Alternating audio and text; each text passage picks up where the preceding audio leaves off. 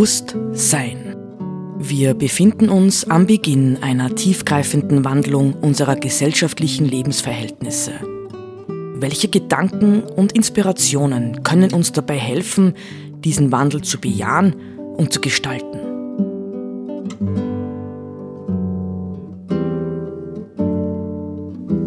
Eine Sendung von Roland Steidl.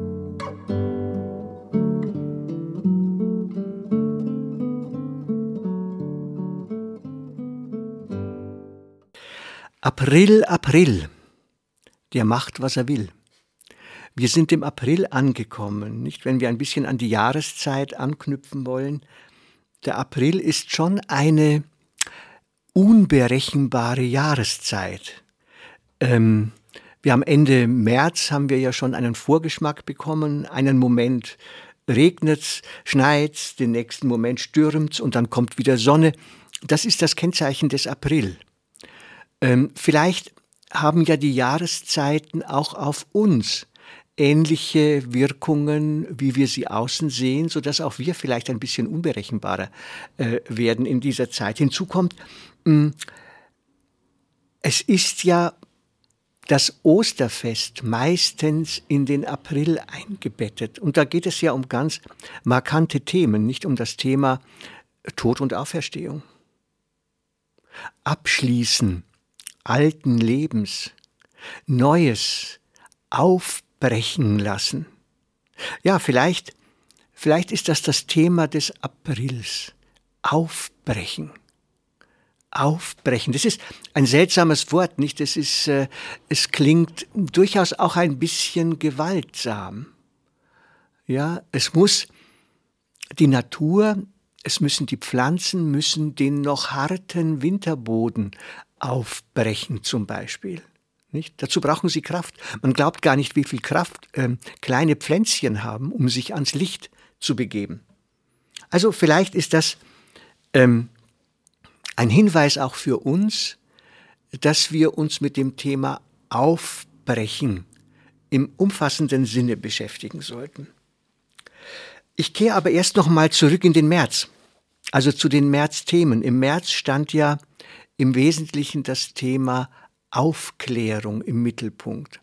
Aufklärung jetzt nicht primär im Sinn der sexuellen Aufklärung, sondern Aufklärung im Sinne einer Zeitphase, wie Kant sagt, nicht, ähm, wo der Mensch letztendlich mit, der, mit Hilfe der Vernunft äh, seine Abhängigkeiten auflösen soll, ja, seine, seine Verblendetheit, ja sein sich durch anderes bestimmen lassen, statt sozusagen durch den Vernunftgebrauch selber sich ein Urteil zu bilden über die Dinge. Interessant fand ich jetzt, und jetzt kommt sozusagen unser neues Thema als Fortsetzung des alten, dass die Zeitung Der Standard am 4. 5. März 2023, also gleich zu Beginn der vergangenen ähm, Serie zum Thema Aufklärung einen hochinteressanten Artikel veröffentlicht hat. Und diesen Artikel möchte ich Ihnen, liebe Hörerinnen und Hörer, äh, doch zu Gehör bringen, weil es ein wirklich selten guter und gehaltvoller ähm, Artikel ist, der im Grunde genommen unser Thema in logischer Weise fortsetzt. Der Titel des Artikels lautet Die Natur ist uns fremd geworden. Ich selbst würde ja gerne ergänzen, wir sind der Natur fremd geworden, nicht? Das sind die zwei Seiten ähm, der gleichen Medaille.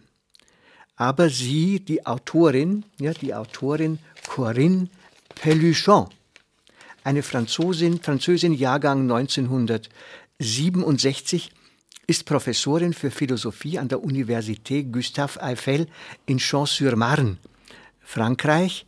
Sie hat den Titel gefunden, Die Natur ist uns fremd geworden. Also hier geht es um Entfremdung im Prinzip.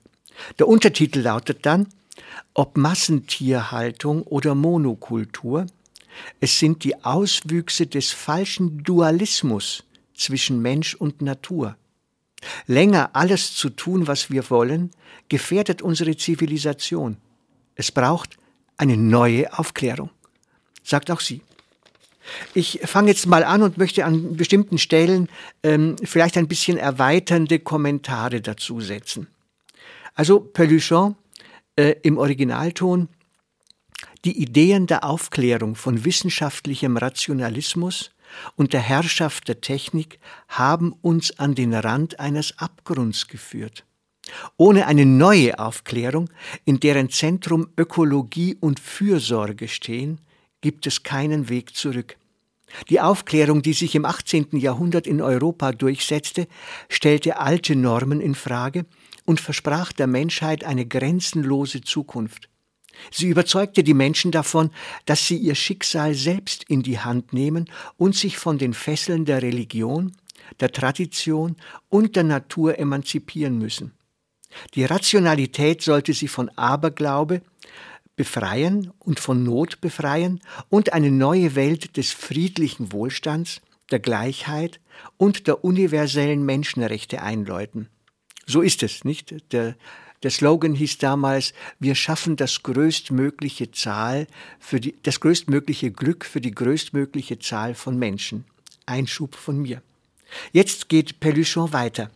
Die Erfahrungen des 20. Jahrhunderts zeigen, dass diese Vision, obgleich in vieler Hinsicht lobenswert, einen grundlegenden Denkfehler aufweist und die Mitverantwortung für Umweltzerstörung und Mord in industriellem Maßstab trägt. Nicht vielleicht muss man auch hier mal in aller Deutlichkeit sagen, die Art und Weise, wie im Nationalsozialismus viele Menschen in den KZs umgebracht wurden, war im Grunde genommen eine Art von industrieller Fertigung. Abfertigung, Zerstörung, nicht? Das war ein Vorbild für weitere Industrialisierungsprozesse bis hinein äh, in die Massentierhaltung heute. Ähm, und die destruktive Logik des falschen Dualismus zwischen Mensch und Natur, um den es ihr hier geht, bedroht unsere Zivilisation heute mehr denn je. Und jetzt kommt ein ganz zentraler Satz.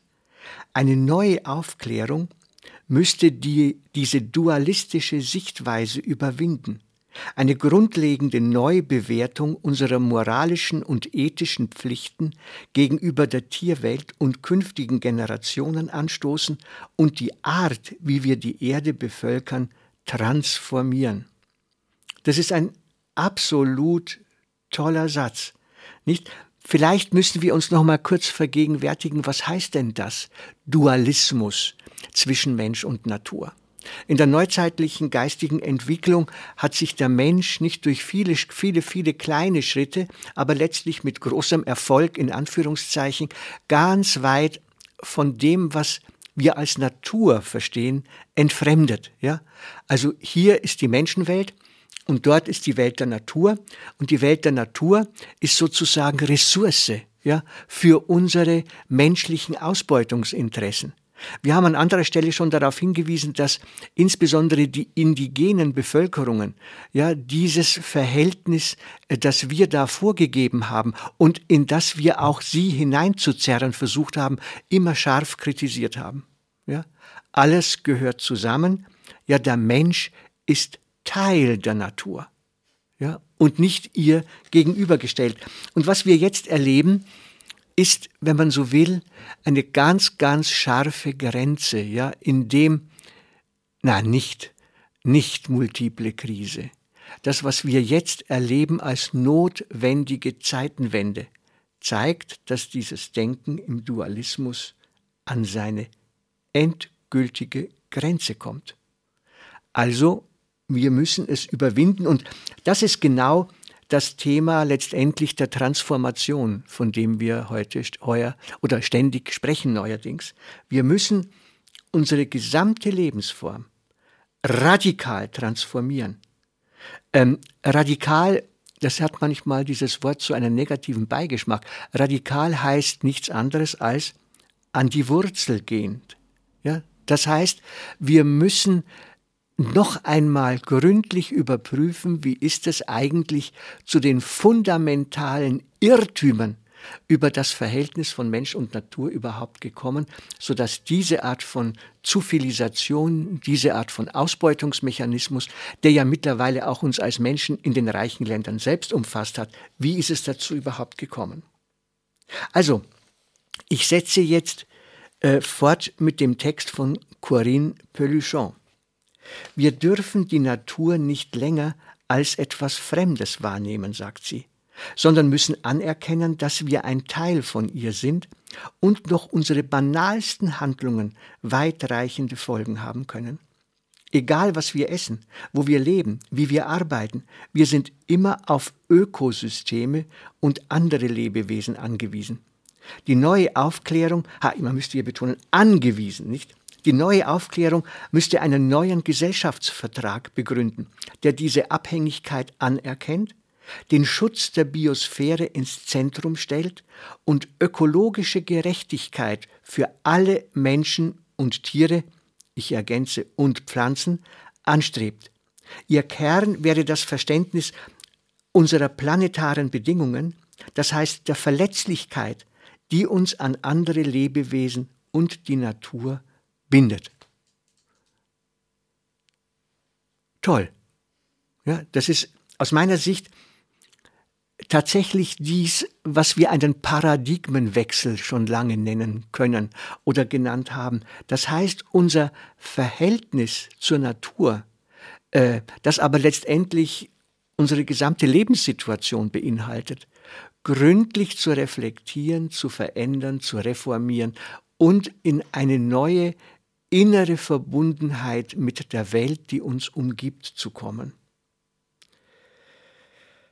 Ja, die neue Aufklärung setzt jetzt Peluchon fort, dürfte sich nicht mehr ausschließlich auf die menschliche Freiheit konzentrieren. Das ist ganz, ganz, ganz spannend. Ja, das war ja im Grunde genommen das Freiheitsthema, eines der ganz großen Themen der Aufklärung und darüber hinaus. Also die neue Aufklärung dürfte sich nicht mehr ausschließlich auf die menschliche Freiheit konzentrieren, sondern müsste die Bedeutung der Körperlichkeit, der Passivität und Interdependenz für die Conditio Humana, also für die menschlichen Bedingungen, anerkennen die Ökologie muss die Grundlage dieser neuen Aufklärung bilden. Also, mal bis dahin. Ähm, ich habe gleich befürchtet, dass das zwei Teile werden. Deswegen äh, hoffe ich, dass Sie nächste Woche wieder dabei sind. Es ist genau die Hälfte und dann können wir an diesem Artikel weiterarbeiten.